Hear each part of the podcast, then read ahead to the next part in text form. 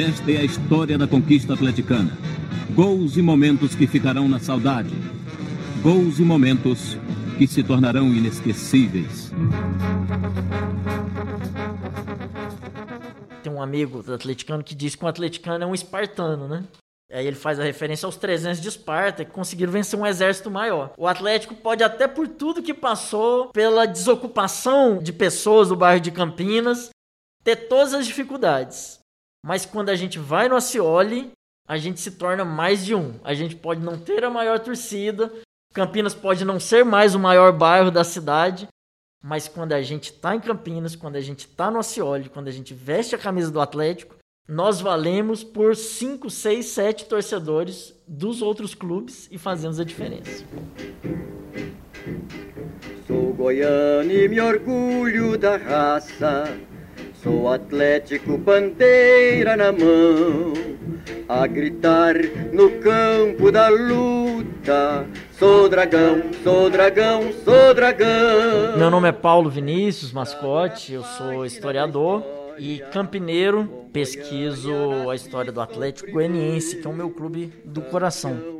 De muitas jornadas, sou Atlético Dragão Campineiro, dragão, dragão, dragão, o povo em delírio rebenta coração, dragão, dragão, dragão, o povo em delírio rebenta coração. Uma das questões centrais para a gente pensar acerca da, da fundação do Atlético, das raízes do clube e sua relação com o bairro de Campinas, é o que o Atlético representa na história do futebol goiano, e não só na história do futebol goiano, mas o que o Atlético Goianiense representa para a cidade, para o estado e para as pessoas que compartilham essas identidades, a identidade campineira, a identidade de atleticano. Então, quando a gente diz que o Atlético Goianiense é o clube mais tradicional do estado de Goiás, nós estamos falando disso porque é o primeiro clube entre os que estão ativos, fundado na capital, fundado então em 1937. O Atlético é o primeiro campeão goiano. Em 1944, ele ganha o seu primeiro título. E o Atlético, ele é acima de tudo uma expressão da necessidade dos campineiros de terem um clube próprio. Goiânia é fundado em 1933 e em 1937 é fundado o Atlético. Em 1938 é fundado o Goiânia. O bairro de Campinas, já então mais que centenário, ele é a mãe de Goiânia. Campinas, que era uma cidade, se torna um bairro que irá acolher a construção da nova capital.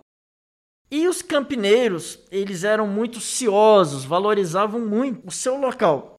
E o futebol era uma das grandes diversões já da época. Então, ter um time em Campinas era muito importante. O Atlético, então, passa a ter essa característica de orgulho do campineiro. O Atlético é fundado no Hotel Pouso Alto, que fica ali nas imediações, próximo à Praça Joaquim Lúcio, e tem como é, seu primeiro grande nome Edson Hermano. Edson Hermano, que foi também goleiro do Atlético, considerado aí a época, ele era chamado de Vilvinha, o Edson Hermano, porque ele só utilizava uma roupa preta, ele era um goleiro que usava sempre uma blusa de manga longa preta. O Antônio Ascioli é o segundo grande dirigente. Ele aparece na vida do Atlético logo depois do Edson Hermano.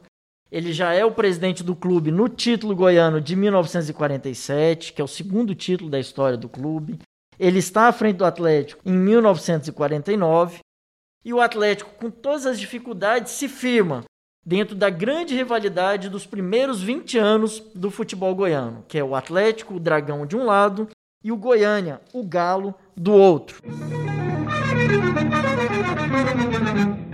Galo era o time de Pedro Ludovico Teixeira, uma das maiores autoridades da época, que tinha todo o apoio das famílias mais ricas de Goiânia, que era conhecido como time Chapa Branca, que muitos de seus jogadores acabavam sendo empregados no estado. E o Atlético era o time da comunidade. onde se o time ganhasse um jogo, o jogador passava na farmácia, pegava medicamentos gratuitamente, ele ia no açougue, pegava carne gratuitamente. Era a própria comunidade que acolhia os jogadores do Atlético, que eram, em sua maioria, nascidos e criados no bairro de Campinas. Então, o Atlético terá essa pegada tradicional. Quando ele é fundado, uma das maneiras de arrecadar dinheiro para o clube é um grupo de música de seresta que se chamava Regional Goiáses, na qual esses músicos faziam shows à noite e o dinheiro do show que eles arrecadavam, eles doavam para o Atlético.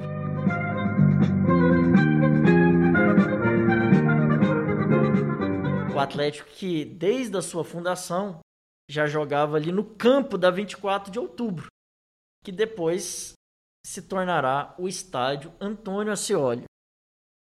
Bom, uma marca do Dragão e dos seus torcedores é a questão da sua relação com a intelectualidade e com os artistas goianos. Muito do próprio registro que nós temos da história do Atlético Goianiense foi feito por um grande jornalista atleticano apaixonado chamado Lisita Júnior. Outros registros fundamentais feitos pelo folclorista Barione Hortêncio, que foi também goleiro do Atlético, um grande escritor. Frei Nazareno Confalone, um grande artista plástico, torcedor apaixonado pelo Dragão. José Mendonça Teles, que foi presidente da, do Instituto Histórico e Geográfico de Goiás, escreveu um livro com crônicas sobre o Atlético fenomenal. E artistas como Antônio Poteiro, que foi um grande artista plástico, Hélio de Oliveira, fotógrafo, um dos maiores que Goiânia já teve, e que foi inclusive diretor do Atlético, até chegando a tempos mais recentes, o músico goiano Marcelo Barra.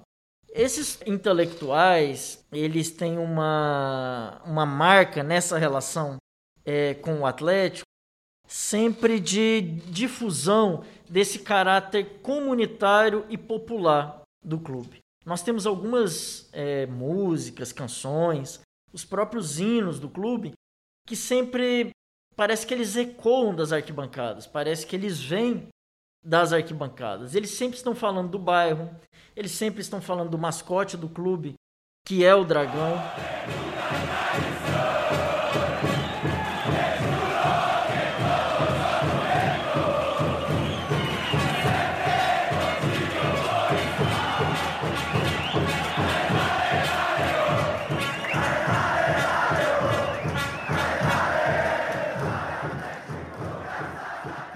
Esse caráter popular e comunitário do Atlético é uma marca que eu posso dizer que outros clubes é, na capital não têm. Não desde os anos 30 e 40, tal qual o Atlético. Alguns outros clubes até desenvolveram depois as suas relações também populares, mas do ponto de vista da sua origem e duração, longevidade, é muito marcado no Atlético essa coisa dos torcedores símbolo.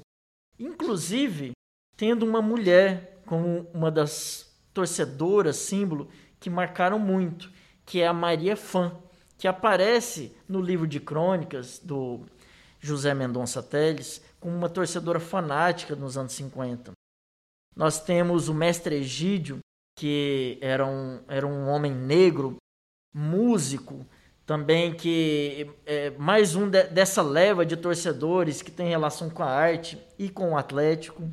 Nos anos 60 é comum os jogadores que foram campeões à época dizer que o Atlético jogava e sendo campeão no estádio olímpico iam todos para o estádio Antônio Ascioli e lá iam curtir música com a comunidade, com por exemplo a banda do Poli. Então havia essa coisa das bandas, das serestas, das marchinhas. E em seguida você tem o Maurício respeita as cores, que era um torcedor simbólico, que andava com a capa preta, tinha uma charanga de amigos tocando junto com ele e gritava bem alto: respeita as cores, vagabundo. E de uma maneira muito é, marcante, não só para a torcida do Atlético, mas para os torcedores de outros clubes.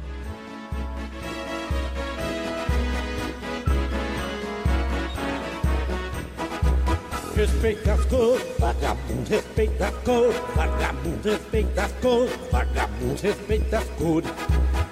Rubro-negro é o que sou desde criança, é uma herança da Campininha das Flores, da juventude ou da massa atleticana. Respeita as cores, bacana, respeita as cores. Sai da frente que o dragão é chapa. Eu já conversei com torcedores do Vila Nova, do Goiânia, da época, dos anos 60, 70, que sempre me perguntam: e o respeito às cores? O que, que você tem a me dizer sobre ele? Então ele foi uma figura muito marcante, era um torneiro mecânico, uma pessoa simples. Para você ter uma ideia, quando ele morreu, ele quase foi enterrado como indigente. Só não foi porque o presidente do Atlético à época ficou sabendo, foi lá e pagou as despesas do velório, fez as homenagens. Hoje em dia, né, mais recente, dos anos 80 para cá, nós tivemos figuras como o Barretão, como o Betos Bar, que tá vivo aí, que teve uma charanga muito tempo, que foi ir aos estádios. A dona Maria Leila, que foi a primeira rainha do Atlético. O Atlético fazia muitas festas juninas, festas de carnaval no estádio Antônio Ascioli ou mesmo figuras é, alegres e simpáticas que estão entre nós até hoje, a dona Sônia, que vai com a sua mãe para os estádios, as duas vão de ônibus, moram muito distante do estádio do Atlético, distante do estádio Olímpico, e vão as duas, já as duas senhoras, em todos os jogos é, do Atlético. E aí eu vou falar um pouco da minha experiência, né, como, como torcedor, como campineiro, e de como esses elementos, se alguns eu tive contatos depois só como pesquisador, só como historiador, mas alguns deles eu sentia como criança que é, nasceu em Campinas, nos bairros adjacentes, como era gostoso para mim passar em frente ao estádio Antônio Ascioli. Depois eu ainda fui jogar na escolinha do Atlético, ali com 10, 11, 12 anos. Mas era muito gostoso ver o Lindomar, que depois foi campeão com o Atlético. Ele passava em frente à minha casa com a chuteira depois do treino, carregando a sua chuteira. Era. Parece que Campinas era algo diferente de Goiânia, do centro de Goiânia e dos outros bairros. E quem vivenciou isso foram muito mais as gerações antes de mim. Eu tenho o quê? Eu tenho 39 anos, vou fazer 40 agora. Então, quem viveu Campinas como quase outra cidade foram gerações muito anteriores a mim. Mas isso de alguma maneira ficava, permanecia nos anos 80, nos anos 90, ainda no bairro de Campinas.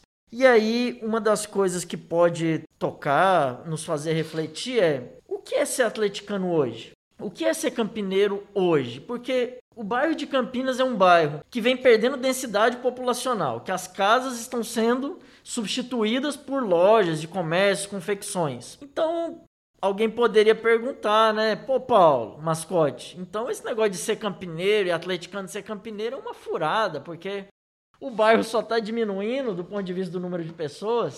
Aí que vem a manutenção do estádio Antônio Ascioli. Hoje, ser campineiro e ser atleticano é ir no jogo do Atlético. Então você pode até não morar lá, ou nunca ter morado lá, mas você vai lá naquele jogo e você passa duas, três horas e sente profundamente, se sente profundamente campineiro.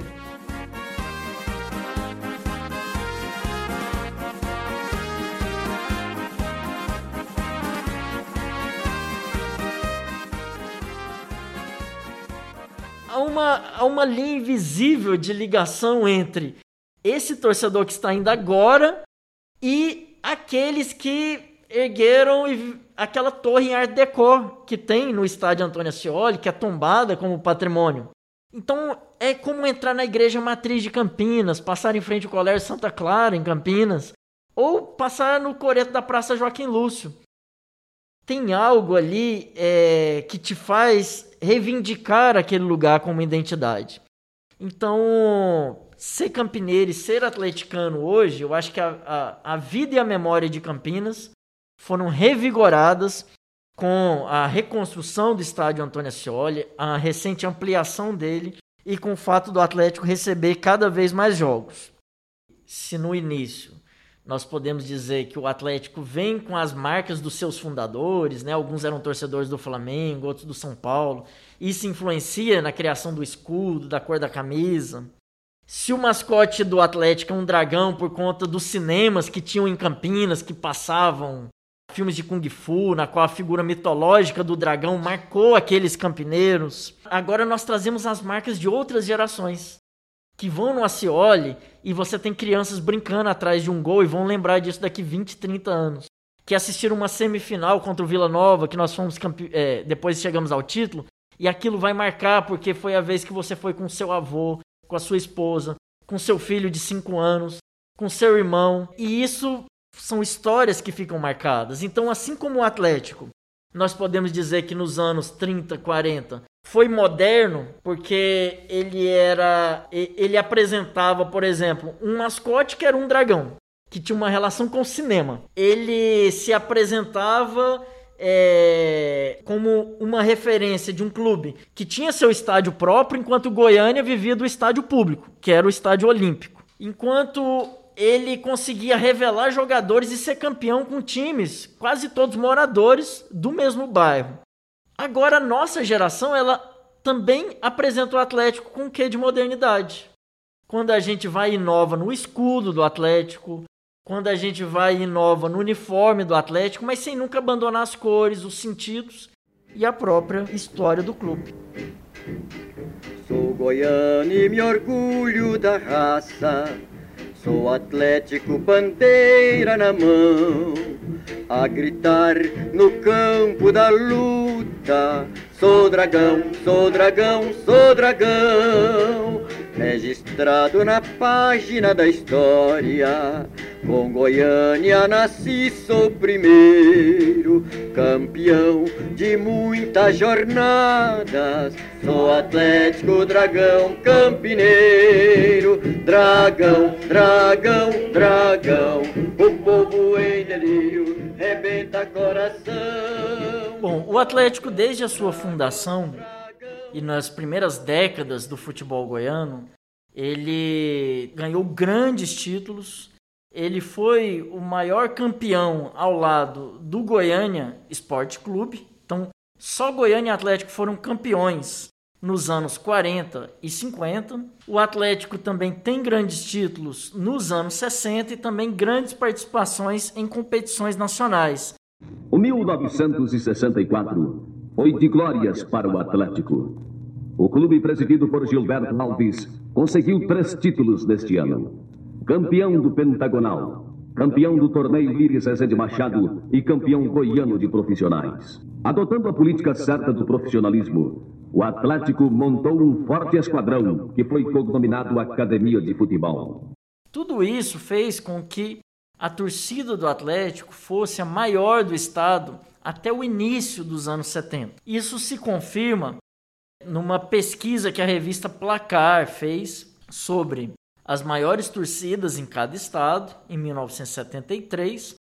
E no estado de Goiás, o Atlético ganha esse concurso da revista Placar com praticamente o dobro do tamanho da torcida do Goiás e do Vila Nova, mais do que os dois juntos. Daí surge o título para o Atlético de o mais querido dos goianos, que é um título que estampa o ônibus do Atlético até hoje, que já esteve pintado nos muros do clube até hoje. O Atlético ficou sendo visto como o grande time do futebol de Goiás. O Atlético inicia essa saga que o faz ter essa grande torcida nos anos 40. Podemos chamar de uma era de ouro, os anos 40, do Atlético Goianiense. O Atlético foi o primeiro campeão goiano em 1944 e o maior campeão da década, ao lado do Goiânia. Então o Atlético ganha o título invicto em 1944, é campeão em 1947 e volta a ser campeão em 1949.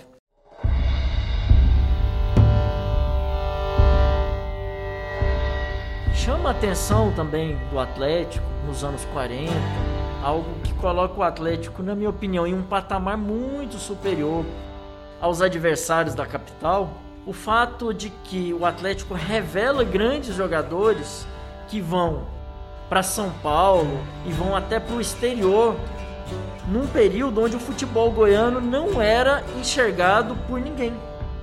Então, nos anos 40, ninguém falava do futebol em Goiás. Revelar um jogador em Goiás para um grande clube é, do eixo São Paulo para o exterior era algo inimaginável, mas o Atlético assim o fez. Então, em 1947, você tem um jogador campeão com o Atlético, que é o Washington, e que ele vai para São Paulo, ele chega ao Corinthians e ele passa a ser reconhecido, está hoje na galeria de grandes craques do Corinthians, como um dos maiores zagueiros da história do Corinthians. Esse foi o Washington Goiano, campeão com o Atlético e revelado para o futebol do eixo. Ainda em 1944 e 1947, o Atlético é, forma na sua base um grande jogador que é o Dido. O Dido era filho do técnico do Atlético à época, que era o Orlando Ferezin. Ele tinha dois filhos, que eram o Picho e o Dido. O Dido vai para o São Paulo e o Picho vai para o Atlético Paranaense e depois vai para o Palmeiras. Só que o Dido ainda tem uma carreira ainda mais bem sucedida. Ele vai para o São Paulo e depois vai para o futebol da Itália. Então, o Atlético nos anos 40, ele forma e exporta três grandes jogadores para o, o futebol. Então, isso para o estado de Goiás é muito relevante. Hoje se fala muito, ah, tal clube revelou um jogador. Só que hoje a visibilidade que o futebol goiano tem é muito maior. Então, revelar um jogador à época foi um grande feito. Assim como nós tivemos também o Pedro Toca Fundo, também jogador que se destacou aqui e foi para grandes centros do futebol. Bom, se o Atlético termina a década de 40 como maior campeão da década ao lado do Goiânia, cada um tinha três títulos. Os anos 50, o Atlético começa é, sofrendo na mão do Goiânia. É importante lembrar que a nossa rivalidade com o Goiânia e o Goiânia era conhecido como o time chapa branca, que tinha todo o apoio estatal, governamental. Por que, que o período do futebol pré-62 em Goiás ele é chamado de amadorismo? É bom pensar sobre isso. É o período onde o jogador não recebe para jogar. Ele não é profissionalizado. Não quer dizer que o futebol vale menos, não quer dizer que os times eram piores, que os jogadores eram piores. Talvez até o contrário. Eu valorizo muito os títulos que nós ganhamos no chamado período do amadorismo, que quem ficou no Atlético e foi campeão pelo Atlético amava o clube verdadeiramente, porque se fosse para ganhar dinheiro, ele teria ido para Goiânia, onde ele poderia ganhar um cargo público. Imagina você ter um time campeão estadual, onde os jogadores moram todos no mesmo bairro.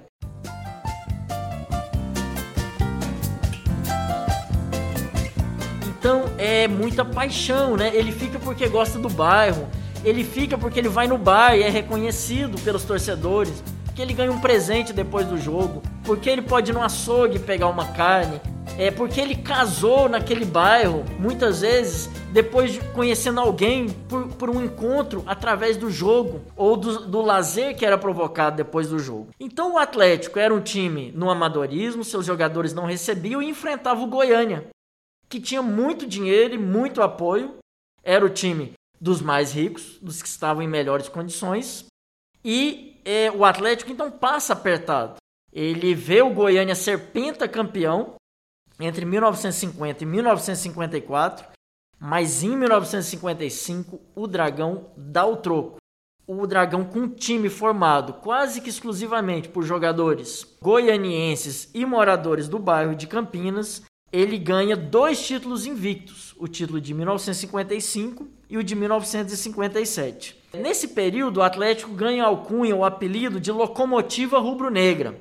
Prevaleceu a luta daqueles que, fora do campo, permitiram tudo para que a locomotiva rubro-negra não saísse dos trilhos. Eu costumo dizer que tudo no Atlético cheira história, tem gosto de história o Atlético tem um apelido que é vinculado a um período histórico do estado de Goiás, que é a expansão da ferrovia. Então a ferrovia é um sinônimo de progresso, é aquilo que vem cortando, atravessando Então, o Atlético se torna a locomotiva rubro-negra, ganha dois títulos invictos e tem na sua equipe um jogador que chega à marca extraordinária de 537 jogos com a camisa rubro-negra, que é o Epitácio, também conhecido como o Diabo Loiro. E ainda na década de 50, o Atlético conquista uma façanha inimaginável para o futebol goiano, que era o quê? Ganhar de um grande time do futebol do eixo. Quando eu falo do eixo, eu estou falando do quê? De São Paulo. Ganhar de um time de São Paulo nos anos 50 com um time amador, sendo que lá eles já estavam no profissionalismo. E o Atlético ganha em 1958 em pleno estádio olímpico, vence o São Paulo de um dos ídolos da seleção brasileira, que era o Zizinho. Jogava no São Paulo à época e tinha sido eleito um dos craques da seleção brasileira em Copa do Mundo. Tomás Soares da Silva, o Zizinho, ou simplesmente Mestre Ziza. O que dizer de um jogador que era ídolo de Pelé? Era um misto de defensor, de atacante, de alimentador na geração dele, ele foi o jogador que teve assim o status que o Pelé teria depois. O Zezinho foi para mim dentro da hierarquia do futebol mundial só superado pelo Pelé. Nos anos 60, o Atlético inaugura essa, essa, essa década sendo conhecido como o Clube do Povo, pela sua não só pela sua origem popular, mas por ter a maior torcida. Isso fica evidente no disco que o Atlético lança depois do título de 1964, é onde o narrador chama o Atlético de Clube do Povo, onde a contracapa do disco fala que o Atlético é o time do povo. O primeiro tempo encerrou com o marcador de 1 a 0 para o Clube do Povo. Todos consideravam o Atlético como invencível. Os próprios jogadores do Dragão não acreditavam mais em derrotas. E além do título de 64, o Dragão ainda disputa o Campeonato Nacional de 65 e fica em sexto lugar no Campeonato Nacional de 68. A melhor colocação não só do Atlético, mas do futebol goiano no Campeonato Nacional da Elite. Mas se tem glória, também tem dor na história do Atlético. E em 1967, o Atlético perde um título com o estádio Antônio Ascioli lotado, com Campinas já toda preparada para a festa do título. O Atlético só precisava de um empate e toma um gol e perde o título para o craque da cidade de Catalão, o time do craque de Catalão. E é nos anos 60 também que o Atlético constrói uma grande rivalidade é, com o Vila Nova. O Atlético enfrentou o Vila Nova no dia 11 de novembro. O estádio Pedro Ludovico recebeu enorme torcida para o grande jogo. Se tornando então o maior rival do Atlético, o Vila Nova também tem uma origem popular, assim como o Atlético, mas que vê sua torcida crescer depois do tricampeonato, ali nos anos é, 60. Então o Atlético e Vila Nova começam a se equivaler como dois clubes de origem popular e é, com as maiores torcidas. Então, uma grande rivalidade que culmina no início dos anos 70 com uma grande final entre Atlético e Vila Nova. Não era um jogo de final, mas era o jogo final do campeonato onde quem ganhasse levava o título. O Atlético podia até empatar, e é o que ocorre. O Atlético empata com o Vila num jogo emocionante, onde estava no gol o goleiro Pedro Bala, que é marcante na história do Atlético Goianiense, faz uma defesa fantástica no final do jogo e garante o título para o Dragão. Que embalado vence em 1971 o primeiro título nacional de um clube goiano, que é o Torneio da Integração Nacional.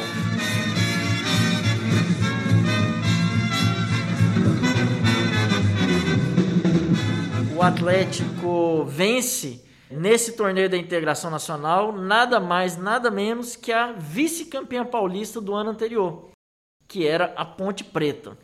Então, o Atlético mais uma vez traz os holofotes do Brasil para o estado de Goiás. Havia um campeonato brasileiro organizado, a qual nenhum time de Goiás havia sido chamado. O Atlético é, ao ganhar o torneio da integração nacional sobre um clube paulista, mostra que aqui tinha futebol e tinha futebol de qualidade. O Atlético, no final dessa década, né, ele passa uma década difícil, mas no final dessa década ainda revela grandes jogadores, como o lateral Gilberto, que depois foi ser campeão no Fluminense, mas um ícone para nós, que é o Baltazar, depois chamado de artilheiro de Deus, que em 1978 se torna o maior artilheiro da história dos campeonatos goianos, com 31 gols, uma marca que não foi batida até hoje. Vai o Ricardo, pode bater, hein? Na área, pé esquerdo, tocou para a chegada do Baltazar. Gol!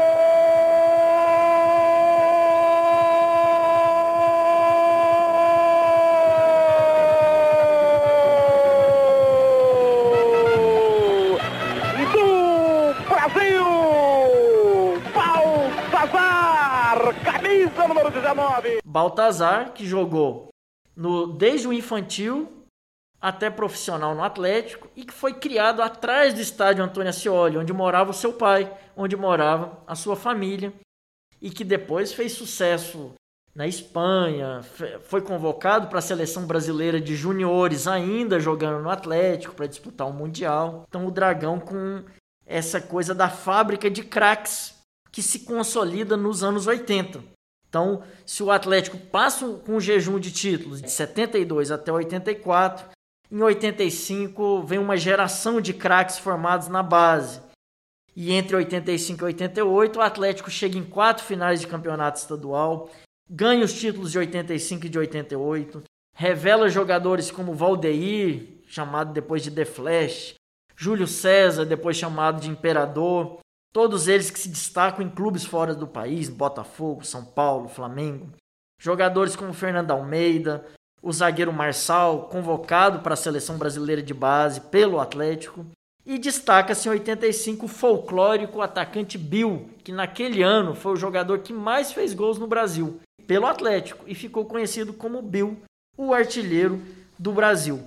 É nessa época, no final dos anos 80, que se dá a primeira grande rivalidade entre Atlético e Goiás, que polarizam nas finais e nas disputas entre 1985 e 1988. A previsão já dizia: este é o ano atleticano, onde além da brilhante conquista, ainda deu-se ao luxo de revelar novos valores para o futebol brasileiro, como Fernando Almeida Júnior, com o Fernando marcando os gols mais importantes durante a temporada. E quando dava-se a impressão de que o Goiás, Goiatuba, estariam mais próximo do título, com muito brilhantismo, eis que surge o Atlético, o Dragão Campineiro, campeão goiano de 88. O Atlético entra nos anos 90, então, ainda aproveitando dessa safra de jovens talentos, sendo campeão brasileiro da Série C em 1990. É o primeiro goiano a ganhar um título de um torneio organizado pela CBF. Nesse campeonato ele bate goleia o Vila Nova, ganha da maioria dos seus adversários e é campeão numa final emocionante disputada nos pênaltis e vencida tendo como craque e artilheiro principal o jogador e o atacante Júlio César Imperador. 1990 mais uma grande marca nacional do Atlético Goianiense. Sou goiano e me orgulho da raça. Sou Atlético, bandeira na mão, a gritar no campo da luta. Sou dragão, sou dragão, sou dragão registrado na página da história. Com Goiânia nasci, sou primeiro campeão de muitas jornadas. Sou Atlético Dragão Campineiro. Sim, o atleticano é muito orgulhoso, né? De tudo, de todas as façanhas, de todo o pioneirismo, do seu vínculo com o bairro, dos jogadores que já revelou pela história o atleticano também é talhado muito na dor, na dificuldade.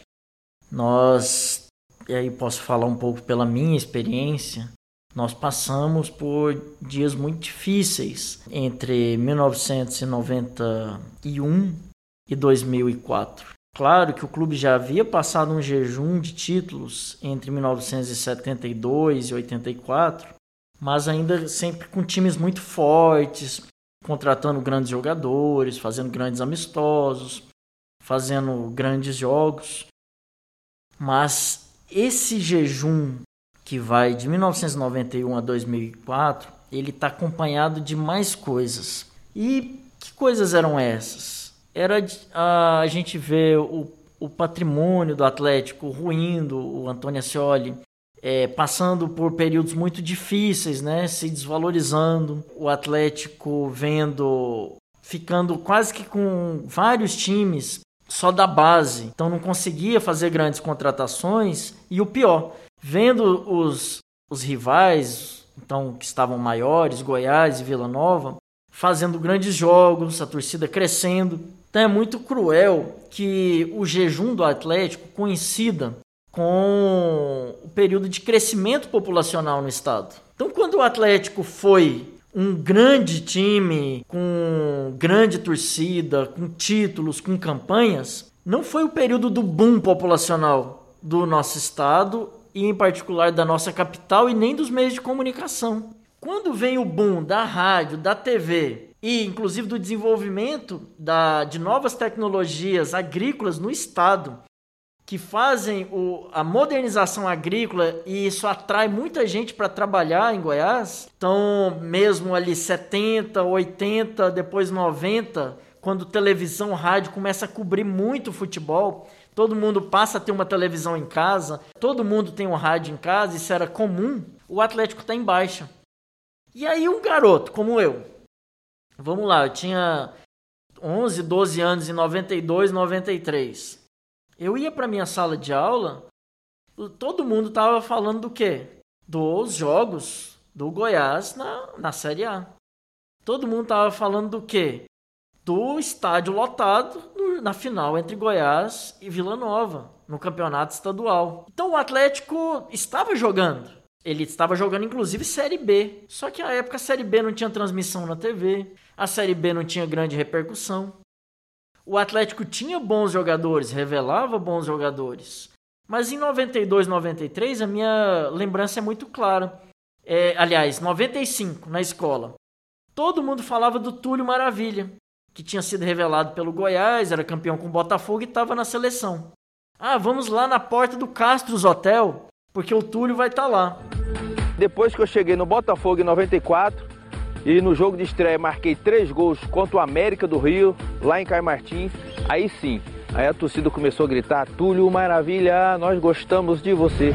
Túlio Maravilha, nós gostamos de você. Túlio Maravilha, faz mais um pra gente ver. Só que ninguém falava do Valdeir The Flash, que foi vice-campeão é, brasileiro com o Botafogo em 92 e foi campeão da Recopa com São Paulo em 93, que foi revelado no Atlético. E olha o Valdeir, olha o Valdeir, vai fazer o gol do São Paulo. Gol!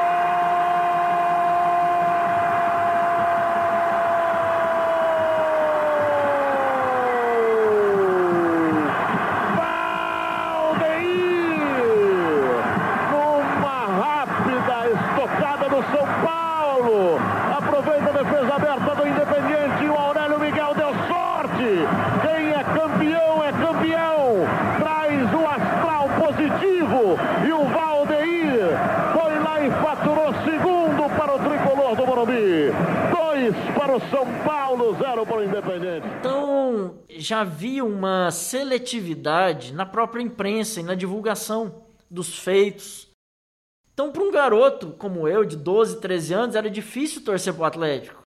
Porque você não ia ter outros colegas para compartilhar aquela experiência, você não ia ter um jogo da televisão do Atlético para assistir, você não tinha um uniforme numa loja legal para você comprar, e todo mundo só estava falando de Goiás e Vila.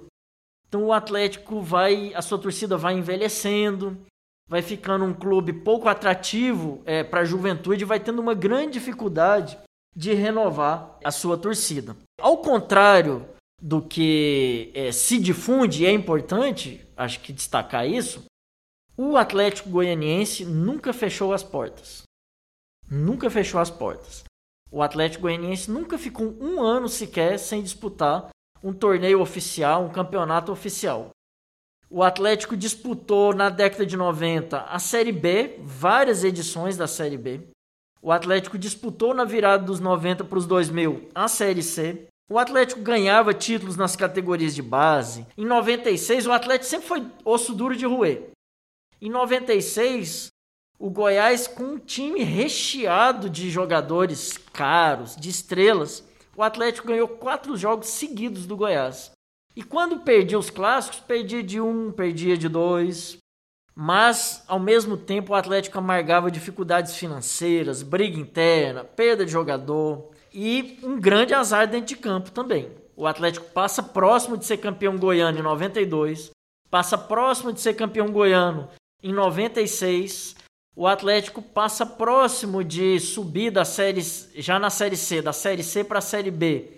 Em 2002 e em 2003, o Atlético, mesmo tendo artilheiro do campeonato, com, jogando só com garotos da base, tem artilheiro do campeonato como em 2002, mas parece que, como diz o ditado, né, tinha uma cabeça de burro enterrada no estádio Antônio Ascioli, que nada fazia com que o Atlético deslanchasse.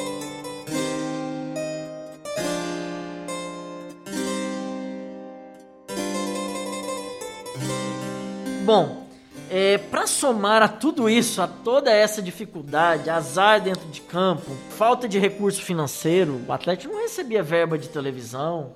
Que patrocinador queria pôr dinheiro no Atlético?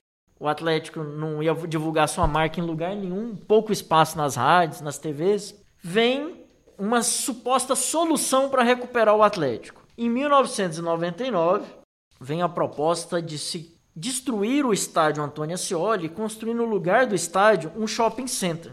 Então, as cinco maiores construtoras do Brasil à época convencem a diretoria do Atlético, então eleita, que aprova no conselho, modificam uma lei na Assembleia Legislativa que dizia que, como o estádio Antônio Ascioli é uma doação do Estado para o Atlético, porque o Estado doou os estádios para o Goiás, para o Vila e para o Atlético. Então o estádio ele teria que, por essa lei, por essa doação, sempre ter fins esportivos e de lazer. Há toda uma movimentação que muda essa lei na Assembleia e estava dado como uma verdade incontornável que Campinas não teria mais um estádio, teria um shopping. Junta-se a isso a proposta do então presidente do Atlético de deixar de ter o dragão como mascote e passar a ter um gavião. Porque, segundo ele, o dragão era coisa do capeta. E o gavião era aquele que, nas passagens bíblicas, pegava as cobras, tudo, né? E ainda tem a proposta de fundir o Atlético com o Goiânia. Então era dose cavalar de descaracterizar o clube. Era o Atlético ia mudar de camisa, de nome, de estádio, de mascote, enfim. Sobre esse processo do Atlético perder a sua identidade, se fundir com Goiânia, o Leonardo Bariani traz um depoimento acerca do que se passava na cabeça do atleticano nesse período. Foi muito difícil porque o Atlético na época passava por muitas dificuldades. A gente achava até que o time podia nem entrar em campo, podia fechar as portas, mas a gente lutava para que isso não acontecesse, lutava para que não fizesse junção com Goiânia.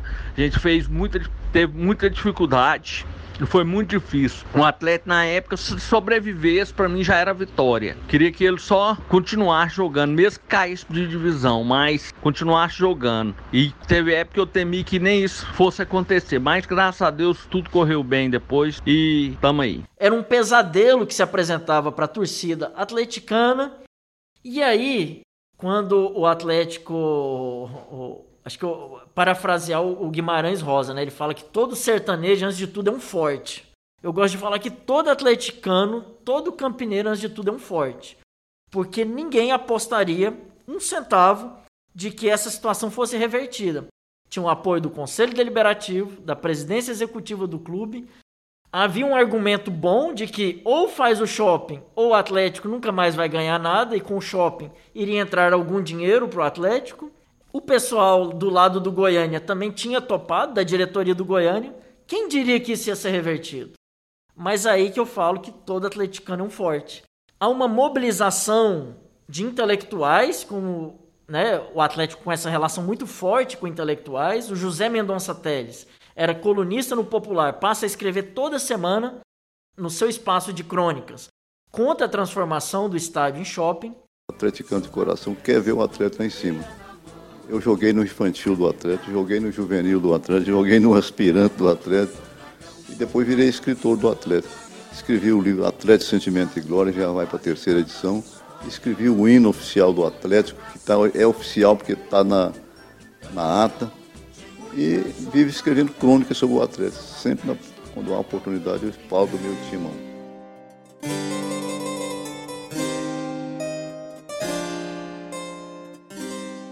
Funda-se é, associações de campineiros e atleticanos que se movem contra. Há uma ação junto ao IFAM e ao Conselho do Patrimônio Histórico e Cultural de Goiânia para tombar o estádio Antônio Ascioli como patrimônio da cidade, patrimônio imaterial, cultural. E aí, torcida do Atlético prega faixa, uma mobilização de campineiros e alguns sócios entram na justiça para embargar o negócio. E o improvável ocorre. É, a ação na justiça ganha em primeira instância pelo apoio popular e se consegue vencer as construtoras. O clube então derrota as construtoras, a diretoria volta atrás, os que estavam é, defendendo essa ideia, e os atleticanos começam a se é, juntar para reconstruir o estádio. E aí que entra o papel, por exemplo, da Ataque, Associação de Torcedores e Amigos do Atlético Campinas, que começam a fazer shows, vaquinhas, rifas para reconstruir muro. E um conjunto de atleticanos aparece, se junta para reconstruir e a torcida abraça o clube. E aí eu vou falar um pouco se fora de campo há toda uma mobilização para reconstruir o Acioli, o estádio, dentro de campo, nossa, que tragédia. Sobre esse período e o que foi ser atleticano, acho que o áudio do professor Ubiratã ilustra muito bem o que nós sentimos nessa época. É, ser atleticano, né, na década de 91 e, e, e 2000, acho que era um, um, exemplo de amor profundo, né, ao Atlético, que porque foi o, o momento mais difícil, né, da, da história do nosso do nosso querido time. O momento que nós vimos ele sofrer derrotas muito marcantes, né, ver os rivais dominando a hegemonia do futebol goiano, mas a gente estava sempre presente, né? Se eu não me engano, até 1996, o Atlético era o rei dos clássicos. A gente não estava no jejum de título, mas sempre dando trabalho nos clássicos, né? vencendo os clássicos. Era difícil encontrar uniforme do Atlético, a gente quase não achava, então a gente comprava camisas que faziam na, na porta do estádio, né? Nessas camisas. Nem, não podia nem falar que era camisa pirata, porque o Atlético não vendia uniforme em massa, como se vende hoje. É, eu lembro que eu comprei uma camisa, achei uma camisa do Atlético no Bazar do Estudante, uma camisa da campeã, de um tecido grosso, né? E eu vesti essa camisa, comprei ela em 92, e vesti essa camisa em Campinas, andava pelas ruas de Goiânia, e as pessoas. Era difícil a gente ver um atleticano vestido com a camisa ali, que não fosse em Campinas. Hoje, a gente anda em Goiânia, é, todos os dias que você sai em Goiânia, você vai encontrar alguém com a camisa do Atlético. Mas o Atlético estava ali forte, estava presente, era a torcida de Campinas, eram as pessoas de Campinas. Eu posso falar que ia ao Estádio Olímpico aos domingos, em, dois, em 2003 e 2004, assistir jogos às 10 horas da manhã, para um público de 100, 150 pessoas, onde o atacante do nosso time era um jogador de quase 2 metros de altura, que ele era irmão do Dante, que era do vôlei, da seleção brasileira, que é de Tumbiara, o Hugão. Então o Hugão, né, se estiver é, nos ouvindo, uma pessoa muito dedicada, tudo, mas a praia dele não era muito futebol. E a gente sofria naqueles jogos e perdíamos jogo atrás de jogo. E as esperanças de ver o Atlético ser campeão, voltar a ser campeão, era muito pouca, né? Se por um lado é, o torcedor ainda resistia, eu acho que é importante dizer que o Atlético só não se fundiu com o Goiânia porque teve um jogo entre Atlético e Goiânia onde para votar você comprava um ingresso. E atrás do ingresso você votava, você é a favor da fusão ou não. E a maioria da torcida votou contra a fusão. Então por isso não se fundiu Atlético e Goiânia. Porque eram várias batalhas. Era a batalha contra as construtoras, a batalha para não fundir com Goiânia e a batalha contra um presidente que queria mudar o mascote do clube. As três foram vencidas, mas faltava a batalha dentro de campo. Um time que ganhasse. E aí é que começam então a aparecer é, esperanças depois desses anos de sofrimento, de amargura, onde o Atlético não fechou as portas, mas esteve à beira da falência e esteve à beira de matar os seus torcedores de tristeza ou do coração a, a, assistindo esses jogos aos domingos de manhã no Estádio Olímpico ou vendo goleadas homéricas que nós tomamos nesse período. Sou goiano e me orgulho da raça Sou Atlético, bandeira na mão, a gritar no campo da luta. Sou dragão, sou dragão, sou dragão, registrado na página da história. Depois de tanta dor, de tantos momentos difíceis, o dragão é pavimentado a sua, o seu ressurgimento para a glória. Então o Atlético nunca deixou de existir, nunca fechou as portas, mas ele saiu um pouquinho do alcance da sorte, da glória, das conquistas e estava voltando a isso, estava voltando a respirar novos ares.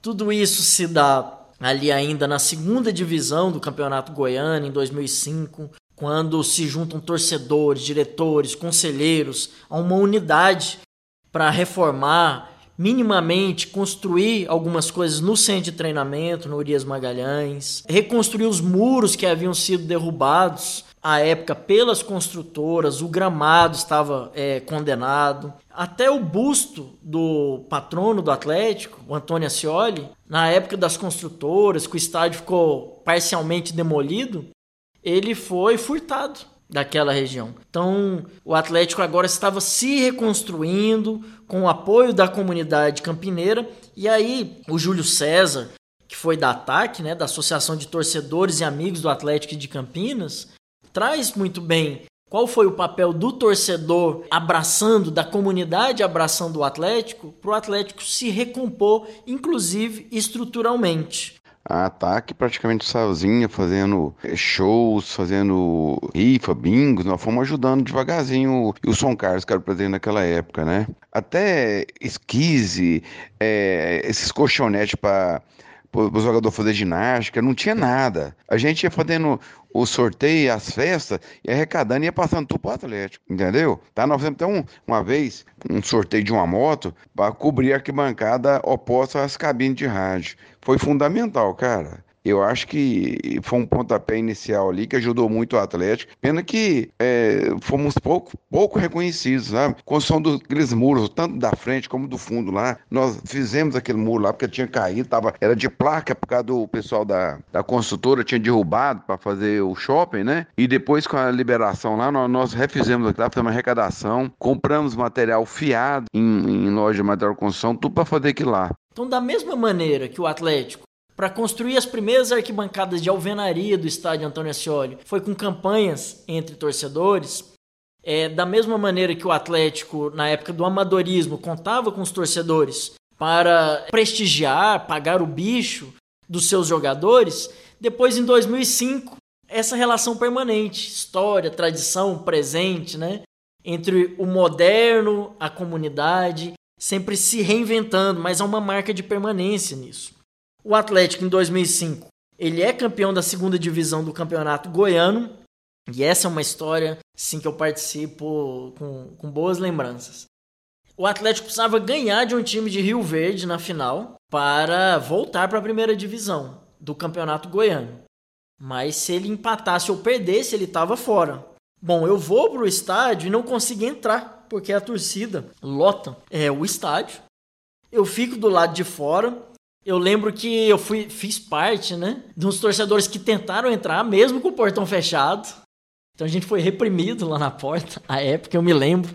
E eu indignado do lado de fora, com radinho, aí vendendo chopp. E essa lembrança é muito gostosa, acho que pro torcedor atleticano, pro campineiro. Acho que todo mundo tem uma imagem na porta do estádio, comendo um espetinho ou tomando uma cerveja, ou chorando por uma derrota ou comemorando um título. É, da, é tradicional da torcida atleticana, após um título, ir para a porta do estádio Antônio Ascioli. E isso não existe nos outros clubes da capital. Você não tem um torcedor do Goiás que fala: Nossa, aquele dia foi muito legal, ganhamos o título e fomos ali para 85 comemorar uh, o título no setor Bueno, foi muito bacana.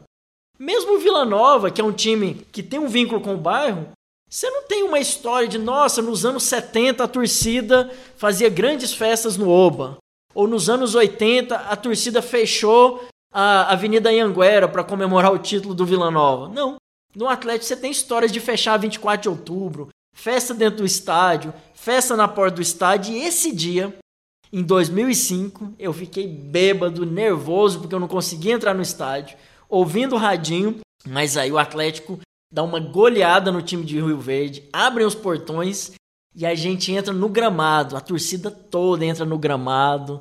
E já tínhamos ali um jogador que marcou, que foi o Wesley, que acompanhou o Atlético até chegar na Série A. Ele já foi campeão ali em 2005. E um grande herói era o Ricardo Boiadeiro, atacante, e no meio você tinha o Fabinho. Então ficou muito marcado para mim. Assim como ficou marcado nessa época é, a união dos dirigentes atleticanos em, em prol de um objetivo só. Havia a união da torcida, mas ali você tinha o Valdivino de Oliveira, o Wilson Carlos, que foram os, os presidentes do clube naquela época, é, o Maurício Sampaio, o Zenha, o Odilon, depois vem o Jovair, o Marco Antônio Caldas, Rômulo Peixoto, Álvaro Melo. E em 2006 você tem a contratação de uma figura que vai se tornar central para a história do Atlético, que é a contratação do Adson Batista, que vem como diretor é, de futebol e que depois ele vai ser, assim, junto com Antônio Ascioli e com Valdivino de Oliveira, eles vão ser, ele entra num hall de pessoas que, de dirigentes que vão colocar o Atlético em outro patamar, sem desfazer de nenhum dos outros grandes dirigentes, como por exemplo o Alberto Pereira Nunes, o Moacir Cícero de Sá, é, o próprio Zen, o próprio Odilon, tiveram um papel fundamental, inclusive de segurar a barra na época das vacas magras e também de angariar grandes conquistas estruturais no futebol. Mas é importante ouvir o Adson, porque o Adson marca essa essa obstinação que ele sai de um diretor de futebol para se tornar um atleticano apaixonado, um presidente do clube e uma pessoa que vive 24 horas o Atlético. Adson, como profissional de futebol, o Adson se tornou o atleticano Adson? Olha, isso foi ao longo do tempo, eu muito identificado, eu nunca torci para time de Goiás, eu gostava sendo futebol bem jogado, né? Mas eu sempre fui torcedor de criança do Flamengo. Então eu cheguei, as cores já me atraía muito, né? Eu sou atlético e brigo pelo Atlético. O Atlético foi uma criança desnutrida que foi crescendo, pegou musculatura e a gente está trabalhando para cada dia se tornar uma pessoa, um, um, um, ser mais forte, né? E isso eu envolvi com tudo, criei identidade. Hoje eu te digo que eu sou apaixonado pelo Atlético. Duvido que tenha alguém que goste mais do Atlético que eu. O Adson, eu diria é, que ele tá no hall, eu sou apaixonado por vários esportes. E o Adson, para mim, ele tem uma característica que é muito parecida que eu vi em outros esportistas, como por exemplo Michael Jordan e o Ayrton Senna. Eles se diferenciaram de outros na sua área porque eles eram obstinados naquilo que faziam. Eles não era só porque eles eram bons naquilo que eles faziam, é porque eles viveram aquilo que eles escolheram 24 horas como nenhum outro. Então eu, é, eu já vi documentários do Ayrton Senna de que enquanto os pilotos tiravam férias e aproveitavam, ele não tirava férias. Ele ficava estudando o carro e discutindo com os mecânicos como seria o carro da próxima temporada. O Michael Jordan, a mesma coisa no basquete. E eu vejo assim o Adson no futebol. E eu acho que a grande virada e a felicidade para o atleticano é que o Adson não só se torna um obstinado na profissão de diretor de futebol, mas ele se torna um obstinado em engrandecer o Atlético. E com isso cresce o Atlético, cresce o bairro de Campinas, que hoje é um bairro que volta a ser um centro de atenções e parecia ser um bairro que estava abandonado. Então agora o Atlético vai sediar grandes competições, competições internacionais, os grandes clubes do país vão estar no estádio Antônio Ascioli. E isso é fantástico para a cidade, para o bairro de Campinas e para todos os atleticanos.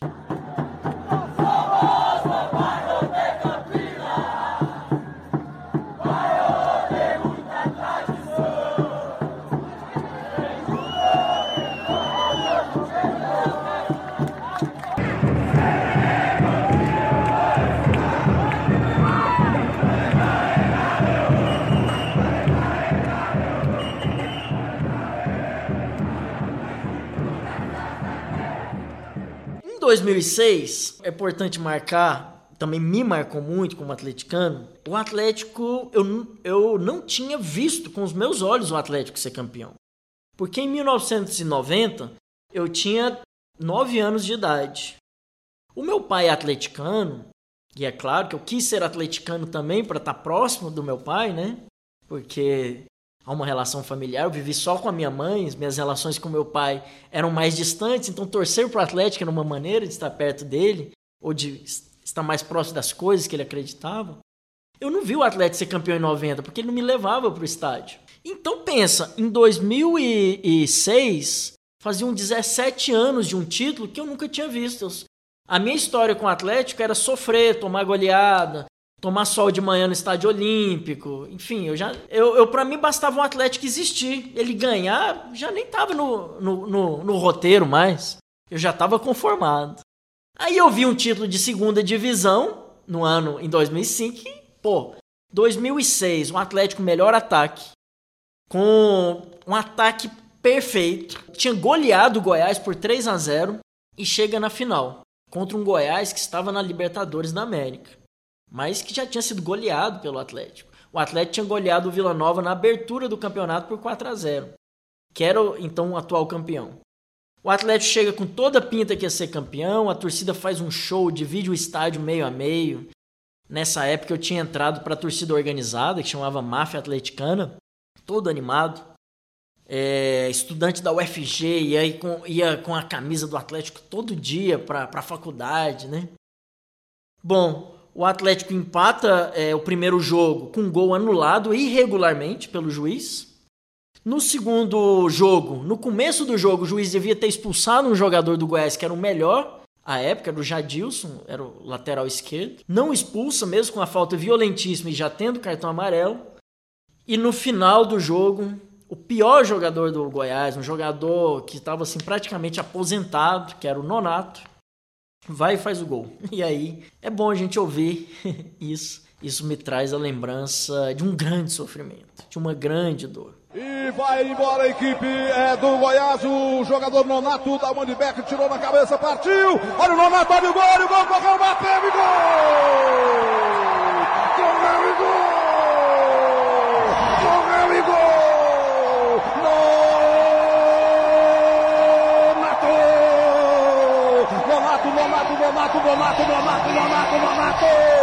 Goiás, Goiás, Goiás, Goiás, Goiás. Verdão, Verdão, Verdão, Verdão, Verdão. Partiu.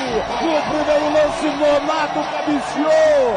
A bola foi na intermediária. Ele recebeu a devolução, cortou e chutou pra rede. E botou e balançou uma roseira e botou no véu da noiva. Ali eu sentei e não acreditava simplesmente eu sentei na arquibancada e não queria ir embora do estádio.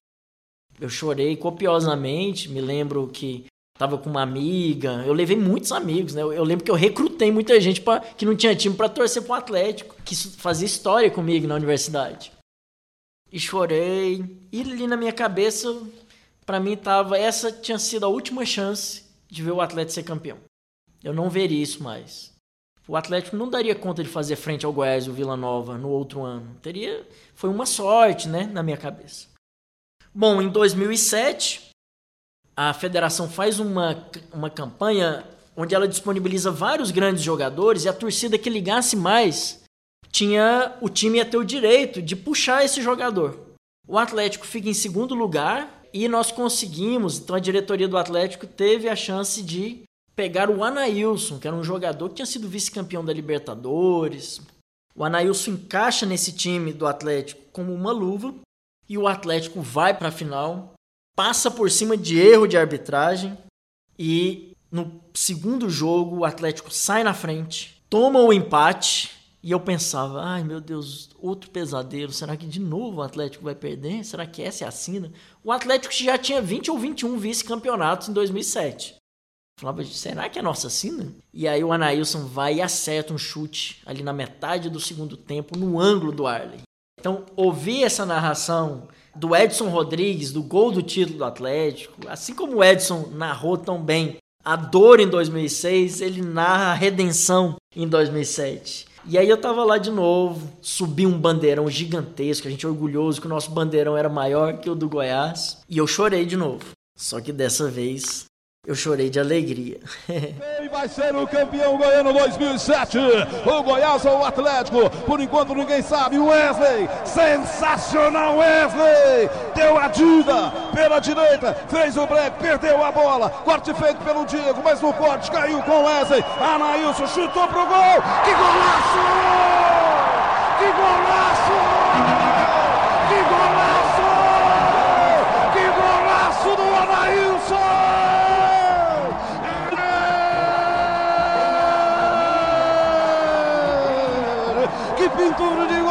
Que beleza de gol do Anailson! Na entrada da grande área, larga um foguete, um torpedo, uma bomba! Homem ficou só olhando, a bola foi na gaveta! Desempata o Atlético numa beleza de gol! Num gol sensacional! Num gol empolgante!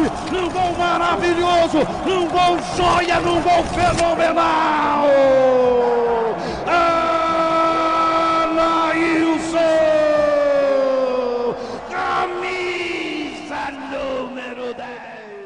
E aí 2007 para frente a gente começa a ver 2008 o Atlético ganha um título brasileiro da Série C, é, tem o melhor ataque do Brasil.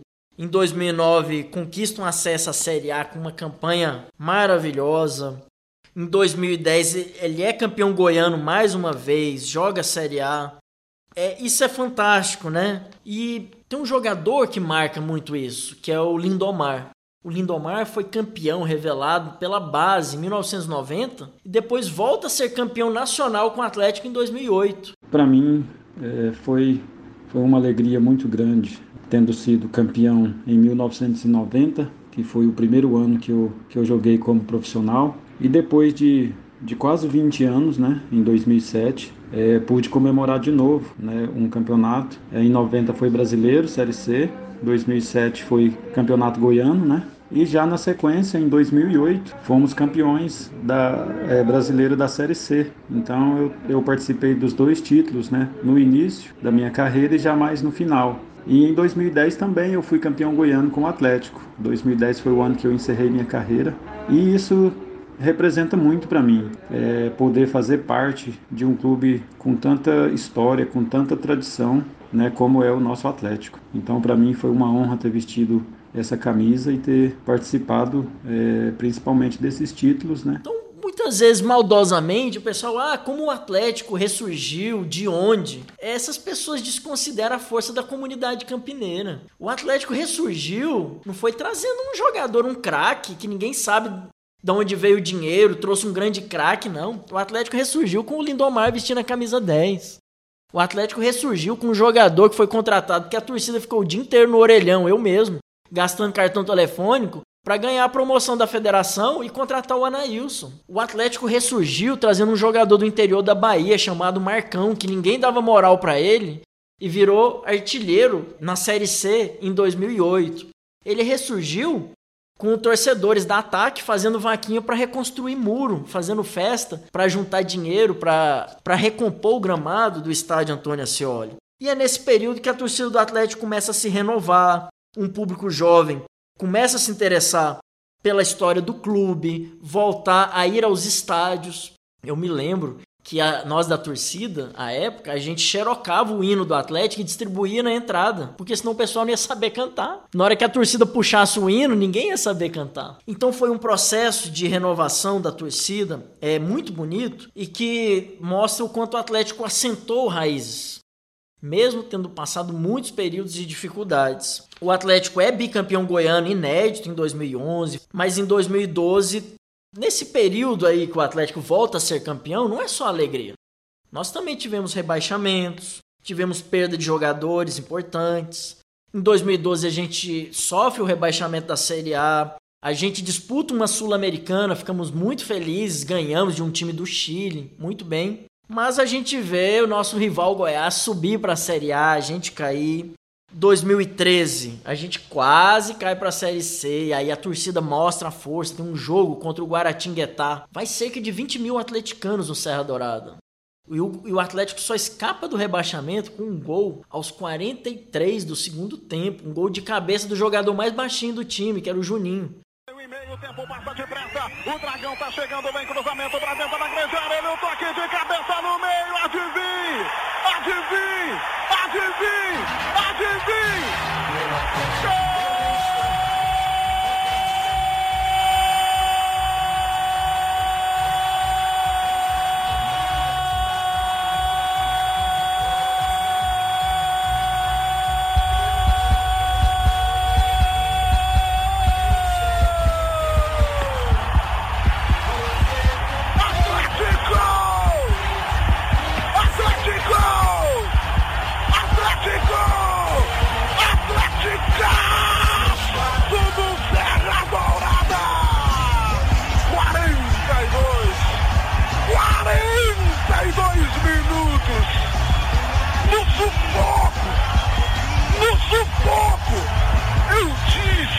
Acreditassem. Eu pedi que acreditassem. Eu acredito nesse time porque quem conhece a história do Atlético jamais desiste. Acreditar sempre. Atlético, você tem a mania de não desistir nunca. Esse dia eu chorei copiosamente porque era um dia que eu estava com meu pai no estádio. E a gente, nesses títulos todos que eu assisti, eu nunca tinha ido com ele. E nesse jogo eu fui. E aí tem um vídeo, um amigo meu grava, e tem o um vídeo eu e ele chorando quando faz o gol do Atlético. Tem isso é uma preciosidade que eu carrego muito e que eu acho que muitos atleticanos vão se identificar. O Atlético ressurge com o neto que volta a torcer pro time do avô, com aquele que morou em Campinas, depois saiu de lá e voltou, com o imigrante que veio do Tocantins, que veio do Nordeste, que veio de outro lugar e morou perto do bairro de Campinas, mas não tinha time. E aí ele vê o Atlético ressurgindo, então ele passa a torcer. Então ir no estádio com seu amigo, com seu vizinho, com seu pai, é, ou levando o seu filho, lembrando do avô do seu filho que não está mais junto, tudo isso marca a torcida, mesmo lutando contra um rebaixamento em 2013. E o mesmo em 2014. E aí, quem estiver ouvindo já vai achar eu chorão, né? Porque 2014 o Atlético ia ser trivice. O Atlético tinha sido vice em 2012 pro Goiás, 2013 vice de novo e 2014 anularam um gol legítimo nosso, é, deram um impedimento que não existia, marcaram pênalti contra o Atlético, o goleiro defendeu. A gente ia ser vice de novo. A torcida do Goiás gritando é campeão. E aí tem um escanteio e todo atleticano vai lembrar. O Lino, nosso zagueiro, faz um gol de cabeça aos 48 do segundo tempo, calando aquela maioria de torcedores do Goiás que estava no estádio e fazendo a alegria dos atleticanos. Eu já estava assim atrás do gol, caminhando para sair, para ir para o estacionamento e, e, vejo todo mundo gritando, o meu colega do meu lado falando: fizemos o gol. E eu atrás do gol olho e realmente nós fizemos o gol. Atlético Goianiense. Vem a cobrança do escanteio. A bola viajou, passou Lino! Gol!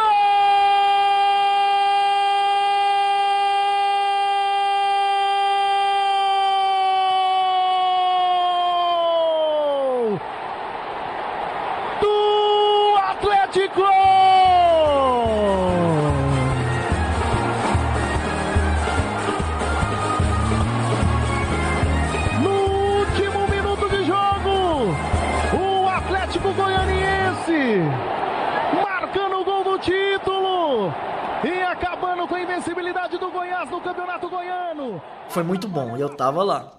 2015, vacas magras. E aí, 2016, o Dragão com essa mania de surpreender a gente. A gente passa um ano comendo pão o diabo amassou em 2015 2016 no Goiânia a gente não chega na final, mas o time começa a engrenar no Campeonato Brasileiro da Série B. E aí vem mais uma mística do Atlético. O Atlético cheira história, cheira tradição. O Estádio Olímpico estava fechado há mais de 10 anos, uma obra que não acabava nunca. Aí ele vai e reinaugura bem quando o Atlético está com uma campanha boa na Série B. Tá ali entre os quatro para subir e reinaugura e o Atlético passa a jogar no Estádio Olímpico seus jogos finais. A torcida, se o Atlético não, o, o estava desativado, né, desde 2010. Se não dava para jogar em Campinas, pelo menos Estádio Olímpico é o estádio onde o Atlético foi campeão do torneio Integração, campeão goiano várias vezes, e as torcidas se sentiam mais à vontade que naquele mausoléu que era o Serra Dourada. Por mais que nós também tivemos alegrias no Serra Dourada a torcida lota todos os jogos finais no Estádio Olímpico. A diretoria abraça a causa, baixa o preço do ingresso e o Atlético coloca lotação máxima em todos os jogos do Estádio Olímpico até o final. Aí virou aquela química que ninguém segurava. E aí mais uma vez eu vi mais um título do lado do meu pai, vi mais um título com amigos e praticamente acabou meu casamento, né? Porque é, eu saía do jogo e voltava 5, 6 horas depois do jogo para casa, né? E aí os desentendimentos foram muitos, mas a minha companheira à época passei também a chamá-la aí no estádio comigo, por mais que ela torcesse pro Goiás. E ela também curtiu esses momentos bons é, do Atlético. E se ela estiver é, ouvindo, ela vai até tá rindo um pouquinho disso aí. É, foi muito legal todo esse período de 2016. Eu acho que marca a história de muitos atleticanos. Desde 2017 a gente faz uma Série A com dificuldade, sofre, mas 2018 vem algo que é quase um título. O Acioli, paralisado desde 2010. Em 2015 surgiu a proposta de novo do Shopping Center, mas ela foi deixada de lado, a torcida disse que não, que o Olímpico vai ser reinaugurado, mas nós gostamos mesmo é de Campinas. E em 2018, o Atlético reinaugura o Acioli e para nós atleticanos aquilo vale como um título. Bom, primeiro é uma satisfação muito grande poder devolver a Campinas a história que ela merece. Não tem dúvida, aqui é a casa, é referência. Isso é o mais importante, que o torcedor aqui sente que ele é dono da casa dele, aqui nós vamos ser muito fortes. É, aqui é o castelo do dragão, né? Na mitologia mostra muito a figura do dragão. O dragão é quem protege o, o castelo. Ele é o guardião do castelo. Então o dragão é o nosso guardião, é o guardião da nossa equipe de futebol. E nós temos, graças a Deus, essas, essa proximidade com esse símbolo da mitologia que se transforma dentro de campo, fazendo com que os nossos jogadores são sempre vitoriosos e nós temos caminhando rumo ao sucesso cada dia. E aí vem uma sequência, a mística do Acioli de Campinas. 2019 a gente é campeão goleando Goiás na final e a comemoração é onde? No estádio Antônio Ascioli. E aquilo é marcante. Comemorar um título, é, a diretoria abre os portões, o pessoal entra dentro do campo, comemora com a taça, com os jogadores, com os dirigentes.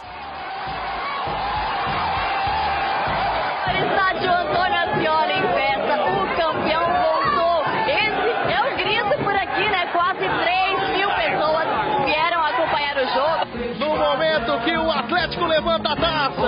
É o campeão goiano de 2019. Agora é fazer a festa lá no Senhora que a torcida está nos esperando. O time mais gostoso para Comembol é um time desse, time do Goiás. O.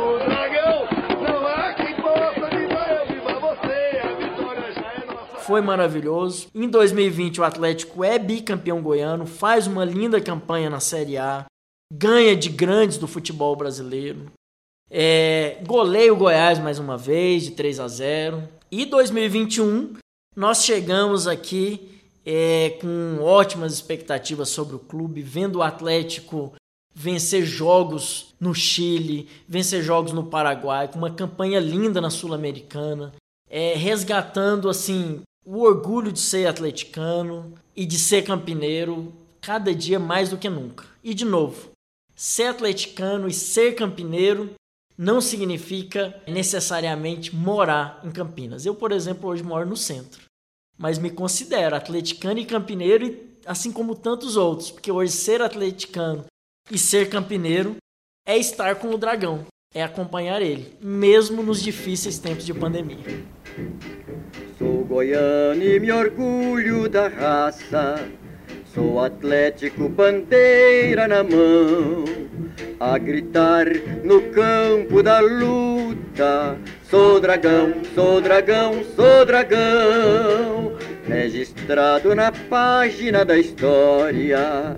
Com Goiânia nasci, sou primeiro, campeão de muitas jornadas. Sou Atlético Dragão Campineiro, dragão, dragão, dragão.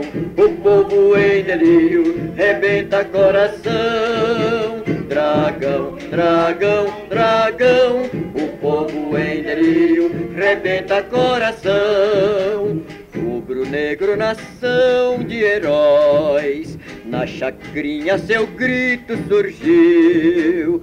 Viajou por todas as Campinas e gramados do nosso Brasil. Dragão, dragão, dragão, o povo em delírio rebenta coração. Dragão, dragão, dragão, o povo em delírio rebenta coração. Rubro-negro nação de heróis, na chacrinha seu grito surgiu. Viajou por todas Campinas e gramados do nosso Brasil.